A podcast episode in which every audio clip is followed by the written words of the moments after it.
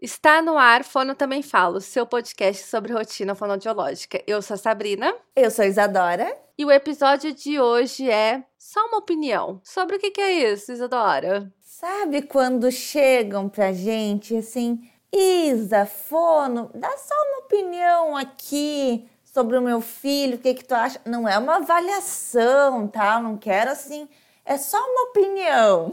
Sabe aquela aquele pedido assim despretensioso para você avaliar uma criança ou avaliar uma conduta de algum atendimento que está sendo feito e que te coloca numa saia justa? É sobre isso. Bom, mas antes da gente falar sobre essas sinucas de bicos que a gente cai na vida fonodiológica, vamos aos recados. Primeiro de tudo, agradecer imensamente todo mundo que apoiou de novo este lindo podcast no mês de junho né? Que nós já estamos no mês de julho. Então, agradecer imensamente vocês. A gente está pensando o que colocar lá esse mês, né, Isadora? Pedimos opinião, que nem de saber no céu. O céu era o limite, vocês podiam pedir o que quisessem, o que quisessem. Se a gente aceitar ou não é outra história, né, Sá? Mas podia pedir o que quisesse. Podia pedir o que quisesse, ninguém pediu nada. Nem uma pizza, né? Ah, eu queria que vocês mandassem um, uma pizza pra casa. Nem casa. comida, nós não estamos valendo nada. Nem comida. Enfim, mas agradecer a todo mundo que tá lá. A gente tá pensando com carinho o que colocar para vocês esse mês no Apoia-se. Para quem não é apoiador ainda e gostaria de apoiar esse podcast maravilhoso, o link fica na bio. Por 20 reais por mês você ajuda a gente a manter esse podcast no ar. Que, aliás, né, Isadora, está um pouco difícil. Tá difícil. Não financeiramente. Agora, é, agora a questão nem é financeira, agora a questão é mental, moral, não sei nem que palavra usar. Tá muito difícil, mas estamos seguindo. O bom é que eu sei que ninguém tem mais expectativa sobre a gente, sabe? Eu acho que não, se um não dia tem. tiveram, não tem mais, né? Não existe mais expectativa, né? Assim também, né? Tem muito episódio já para ouvir, né? As pessoas que ainda estão aí começando a ouvir o podcast, tem assim, a, dá para ouvir as férias todas do podcast até a gente lançar episódio novo, né, Isadora? Então. Férias? É, nas férias de julho.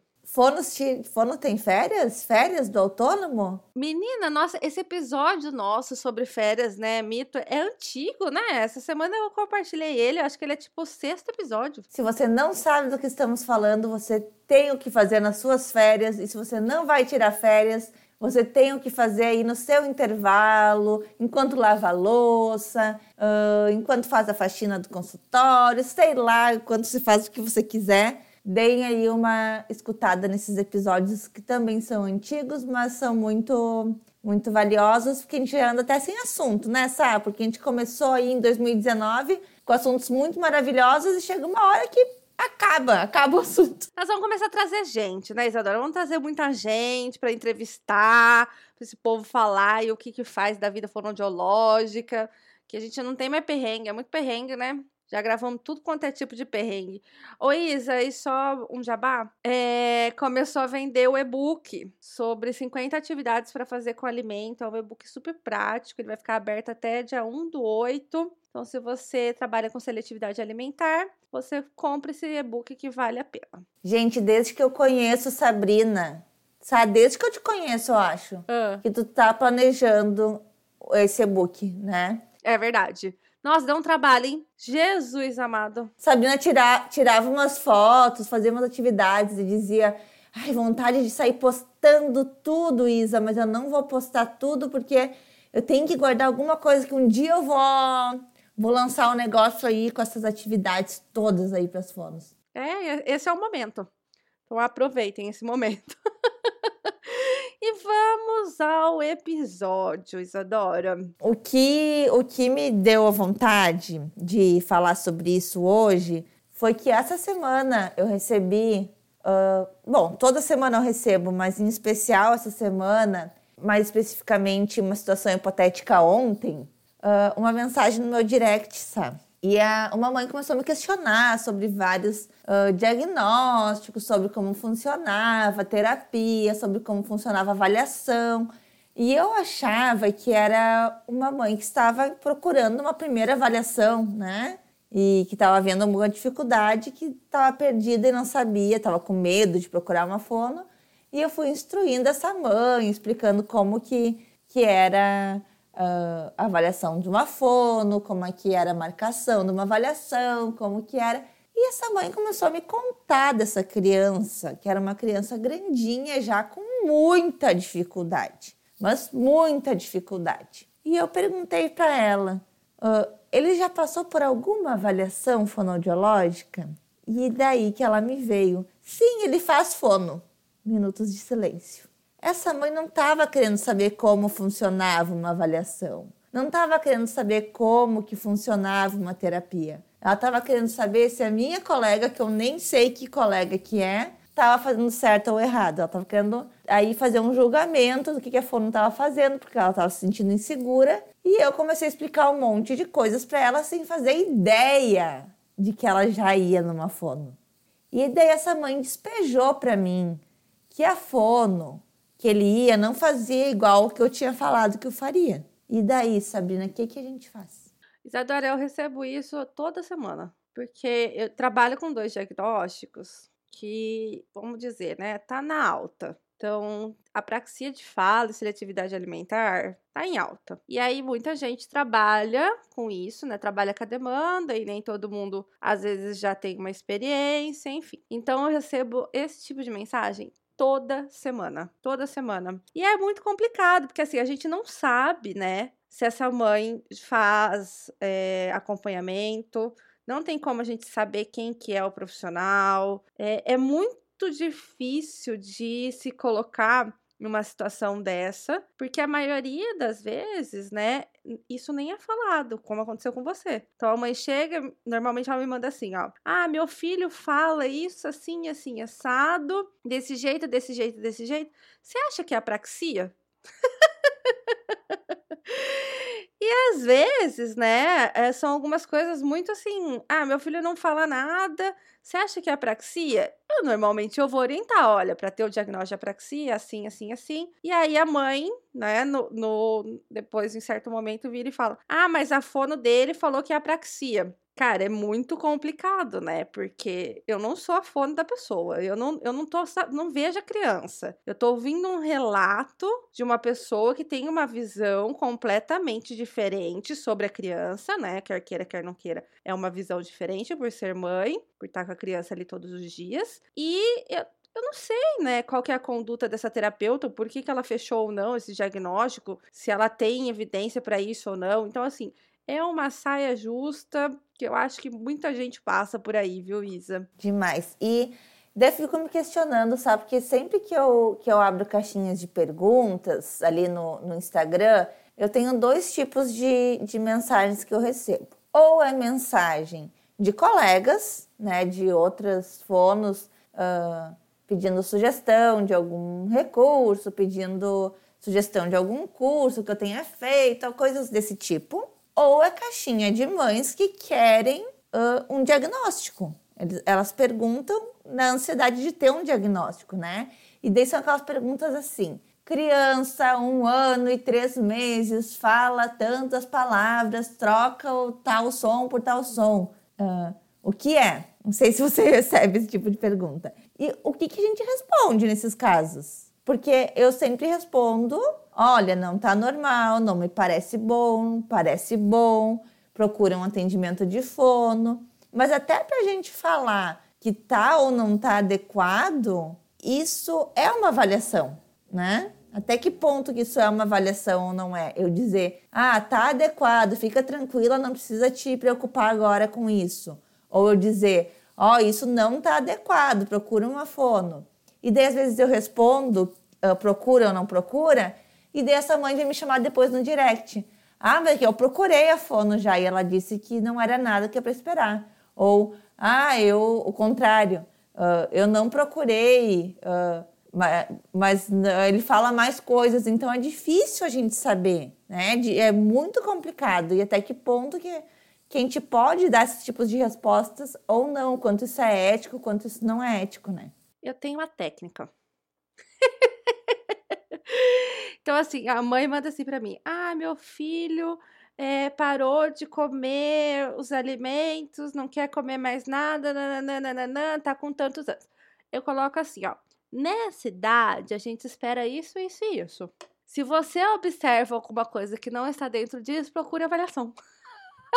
São os marcos do desenvolvimento, né? Exato, De qualquer... entendeu? Porque é isso, assim, não tem como a gente saber se tá ok ou se não tá ok. A pessoa precisa avaliar para saber se tá ok ou não. Agora, se existe uma desconfiança, leva para avaliar. Aí a pessoa que está ali fazendo a avaliação que vai dar o diagnóstico e a opinião dela, porque ela está vendo a criança, né? É muito difícil a gente fazer isso sem ver a criança, sem saber da história, né? É muito complicado. Eu já, e eu já passei por isso, sabe? Do, do outro lado, assim, de uma fono uh, julgar o meu trabalho, tá?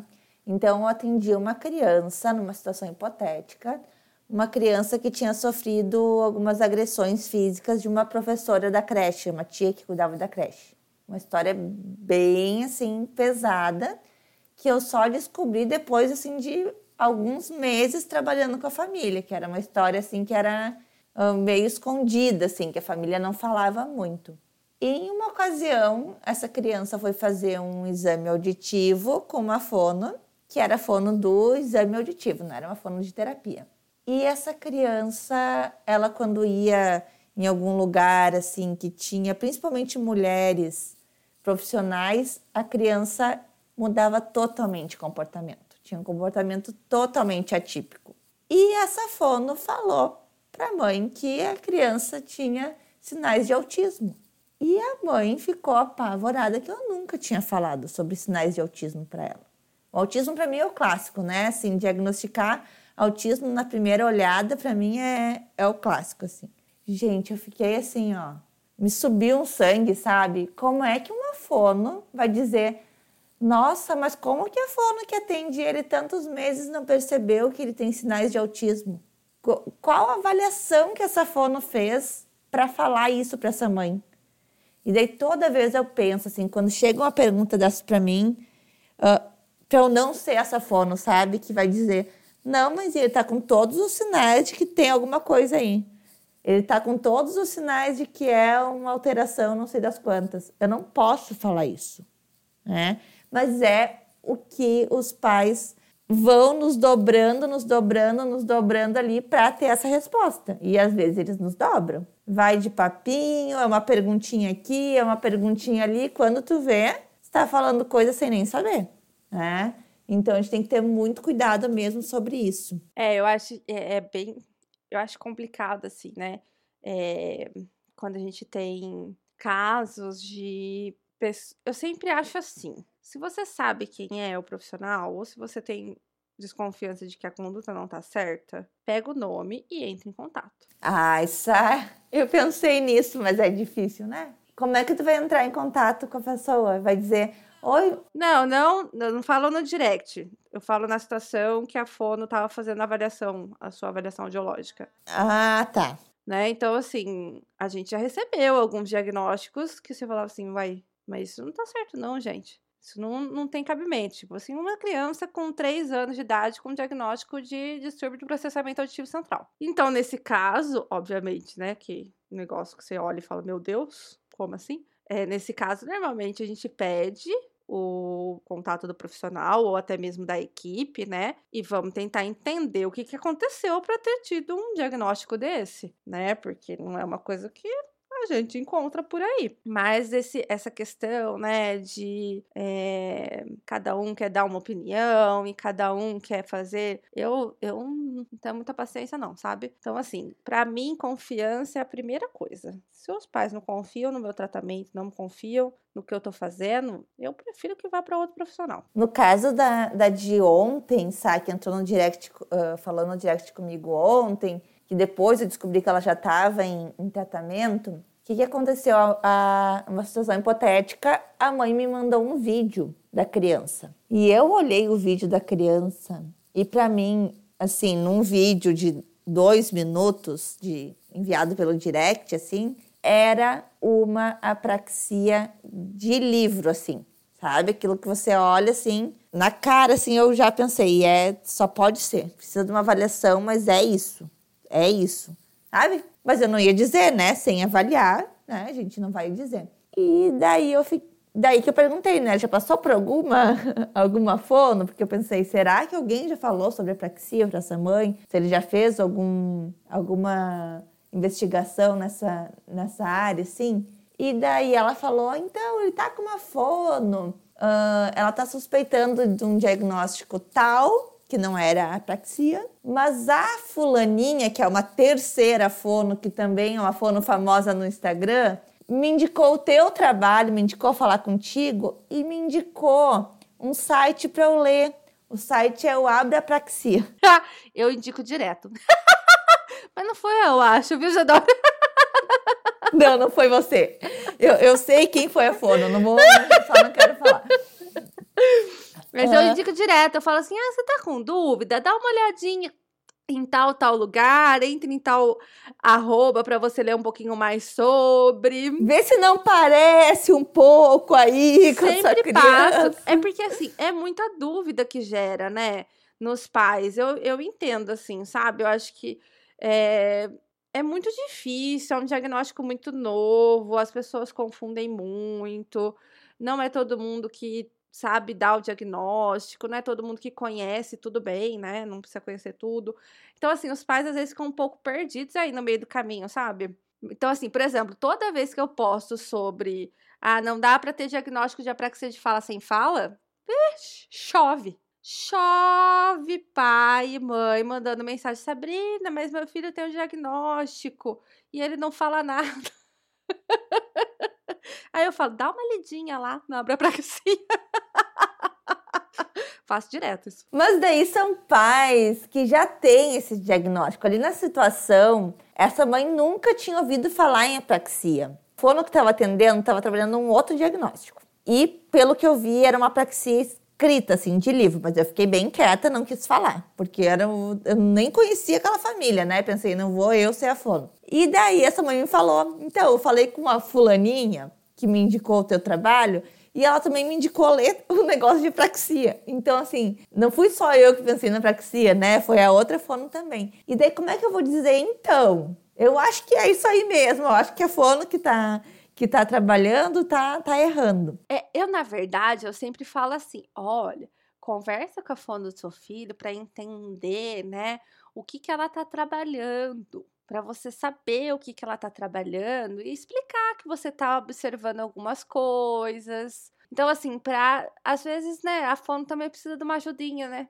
Do tipo, nossa, realmente, tô comendo bola. Que às vezes a gente não percebe, né? Às vezes tá no caso faz muito tempo. Enfim, tem umas diversas, várias situações, né? Sim. Então, só para complementar ainda esse, desse caso, que não é tão simples assim. Porque daí a, a mãe me comentou assim: então, Isa, a fono que está trabalhando com ele numa situação hipotética me falou que se for o diagnóstico que ela está pensando, ou se for apraxia, ou se for qualquer coisa, o tratamento é o mesmo. É só ensinar ele a falar as letras que ele não sabe, no caso as consoantes, que é uma criança que só fala vogais, tá? Então, a fono disse que independente do diagnóstico, o tratamento é tudo igual, é só ensinar as, as consoantes para ele. Como é que eu vou dizer que não é bem assim? Como é que eu vou dizer que eu. Não, eu acho que eu acho que você pode se colocar dessa forma, sabe? Olha, na verdade, os, os, diagnósticos são bem diferentes. Os tratamentos são bem diferentes também. Porque realmente é, né? Tipo, não é falar da conduta de ninguém. Ela passou uma informação completamente errada. Então eu acho que a gente tem que passar a informação correta. Então, às vezes, você não precisa deixar claro que a pessoa é ruim. mas fica subentendido que ela não tá sabendo do que ela tá falando, entende? É, eu acho que a gente não pode falar mal da conduta do, do profissional, mas a gente também tem o dever ético de orientar adequadamente. É, é bem, bem isso, assim. E eu acho que quando a gente é o profissional que está errando, a gente também tem que ter um pouco de.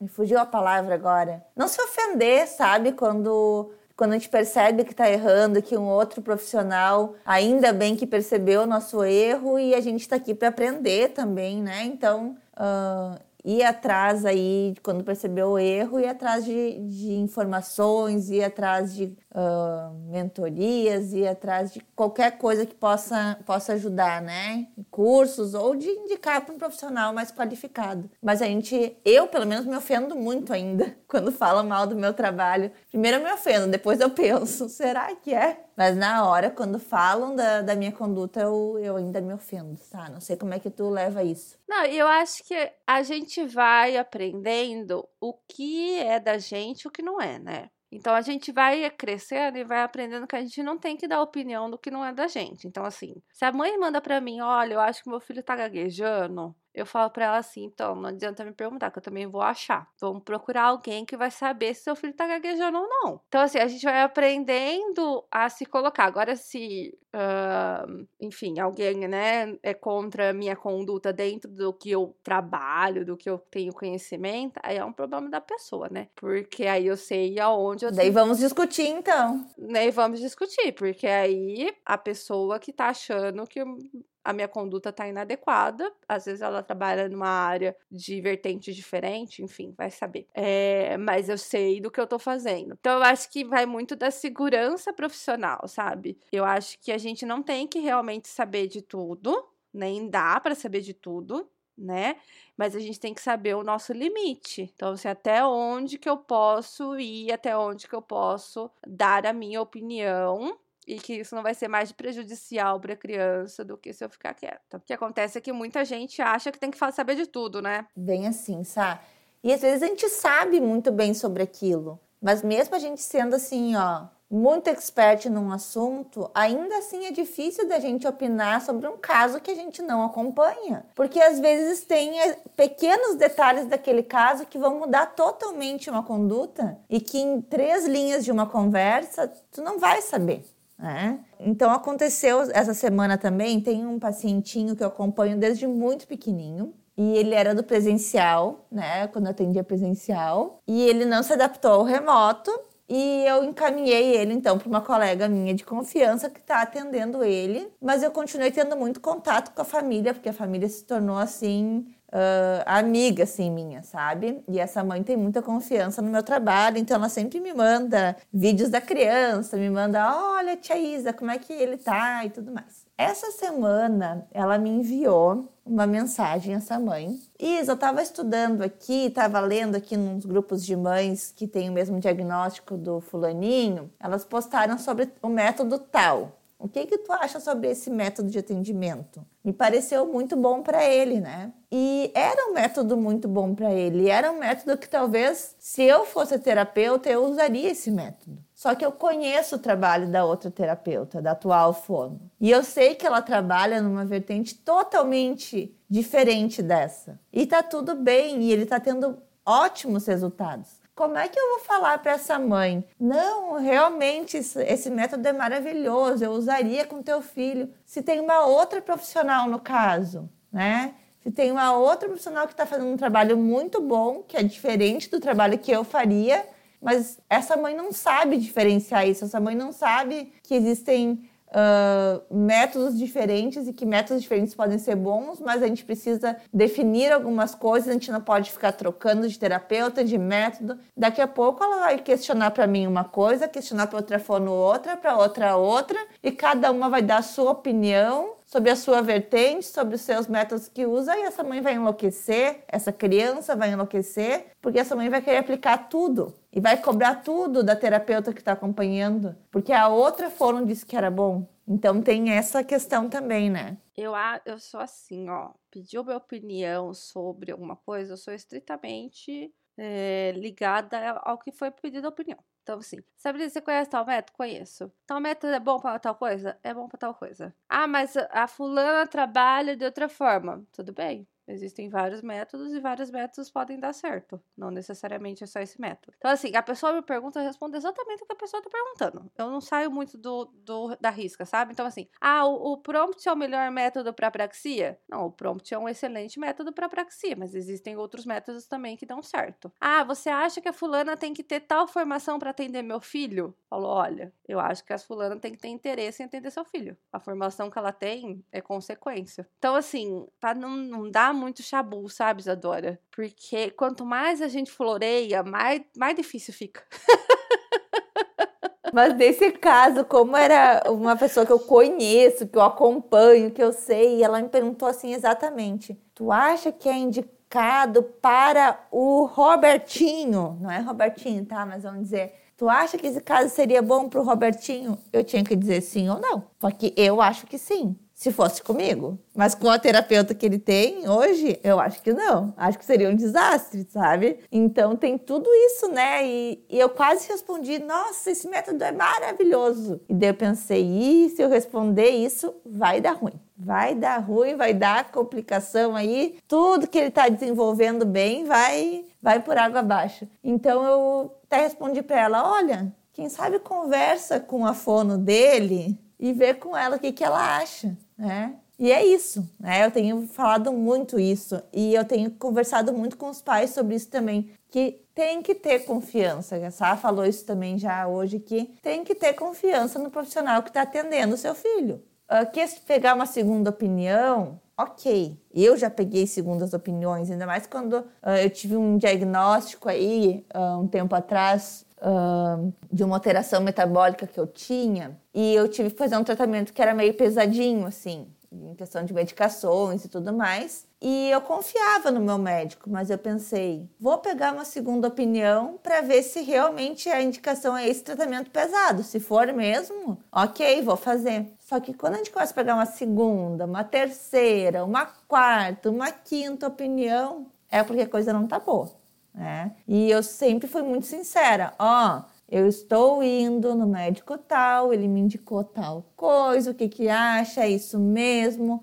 Falei para ele, olha, peguei uma opinião com a doutora tal, ela disse que era isso mesmo. A gente não precisa ficar escondendo isso, enganando, sabe? Se até porque as pessoas se conhecem, né? A gente se fala, a gente, quem mora em cidade pequena, então, se é uma forma da cidade, vai saber quem é. Então, quanto menos a gente ficar aí de tititi na, nos directs, nos WhatsApps da vida, falando do, do trabalho da outra, melhor. Né? Com certeza. E é isso, né? Eu acho que a gente vai ter esses momentos na vida que a gente vai se chamar da, da opinião. Em outros casos, a gente sempre tem que pensar ali na empatia, né? E pensar que as nossas mães também estão indo pedir as opiniões de outras pessoas e entender, né, que a gente precisa se colocar no lugar do outro, porque quando a criança tá com a gente é muito diferente, né? Então, quantas vezes você não fez uma anamnese em que você falou, gente, mas essa criança aqui não, não tem nada né? E aí, a hora que essa criança chega, você fala: como assim essa mãe não tá vendo, né? Todas essas questões que estão sendo envolvidas. Uh, então, o olhar, né, dos pais, ele é um olhar enviesado, obviamente. Então, a gente também tem que tomar muito cuidado quando a gente ouve esse relato e entender né, que esse relato pode estar carregado com uma série de coisas, né, que pode trazer uma série de questões e que às vezes não é uma questão da profissional. Às vezes é, mas às vezes não é. E às vezes é os dois. às vezes né? é os dois. nem pro muito, nem pro pouco, né? Às vezes é um profissional que não está percebendo algumas coisas e uma mãe que está escondendo outras da gente. Daí, daí aperta mais ainda a situação. É, isso é muito complicado, né, gente? Mas isso acontece. É, hipoteticamente falando, recentemente, de um caso de uma mãe que saiu de mim, é, ela foi para uma colega né, na... Uma mãe que saiu de mim, e... imaginei Sabrina parindo uma mãe. Saiu de mim. Não, ela saiu de mim. Aí, ela, essa semana, a criança agora tá falando, né? Tá conseguindo se expressar um pouquinho. E falou que tava com dorzinha para comer. E foi uma criança que a gente encaminhou para tudo quanto é lugar, porque é uma seletividade alimentar extrema. Então, assim, a gente revira a criança para saber o que que tá acontecendo, né? E na época, a gente enviou pra gastro. A gastro não chegou a falar pra gente que ela tinha pedido um exame invasivo, que ela estava suspeitando de um diagnóstico X. E aí agora a criança essa semana começou a falar que estava com dor para comer e foi orientada então que ela voltasse para gastro. Aí a mãe falou: Ah, então lembra quando a gente foi na gastro?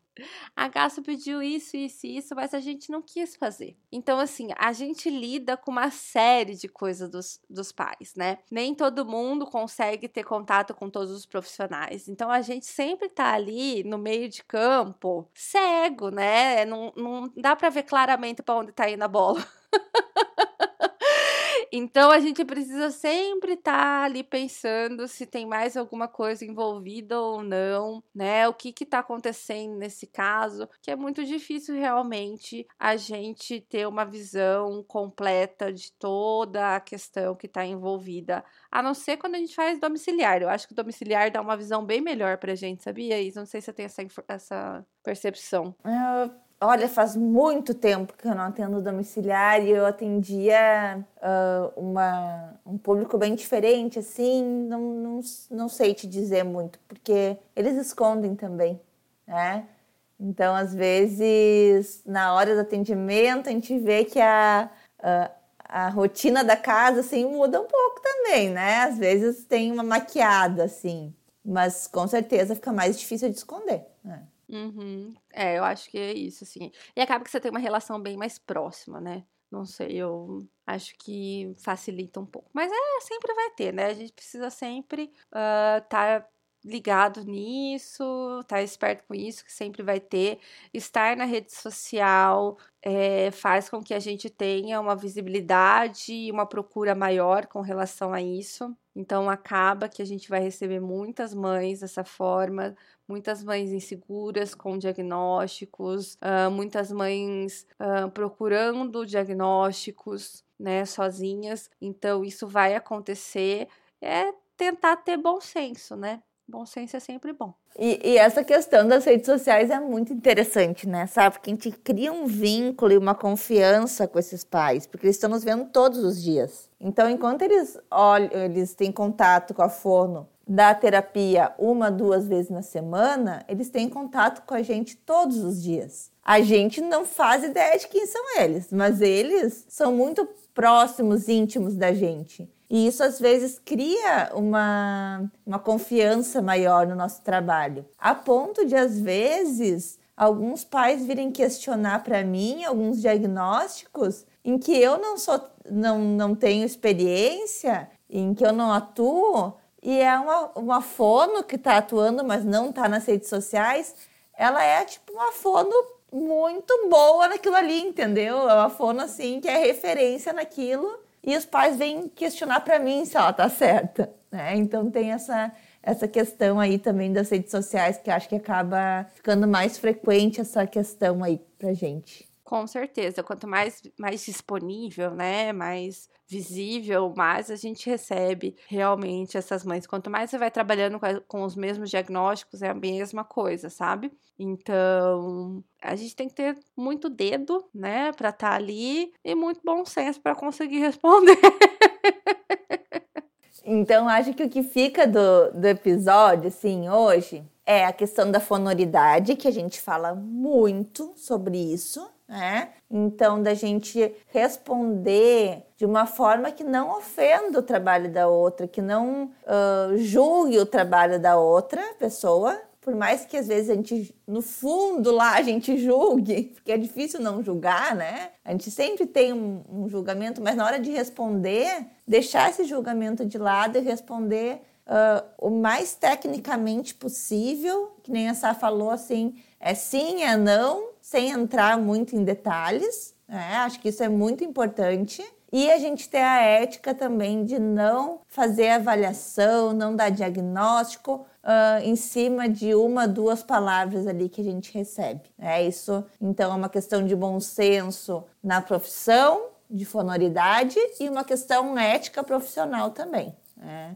Com certeza, né? Isso, com certeza. E aí, conta pra gente, né, gente, a saia justa que vocês já passaram.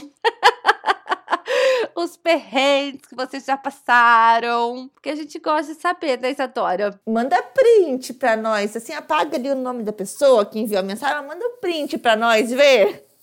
Ali da mensagem que você tem recebido no seu direct. Porque acho que não é só comigo contigo, né, Sá? Não, com certeza não. E, gente, se alguém já recebeu algum direct de algum paciente, sabe que é meu, me contem, porque eu fico muito curiosa para saber o que, que os meus pais andam perguntando para as outras fonos. Eu vou, eu vou adorar saber de verdade. Não precisa me dizer o que vocês responderam, mas me contem, tá? O que, que perguntaram? Eu não quero saber, não, tá, gente? Vocês mandam pra essa toda. Mandem os da Sabrina pra mim também, que eu quero saber. Eu não conto pra ela.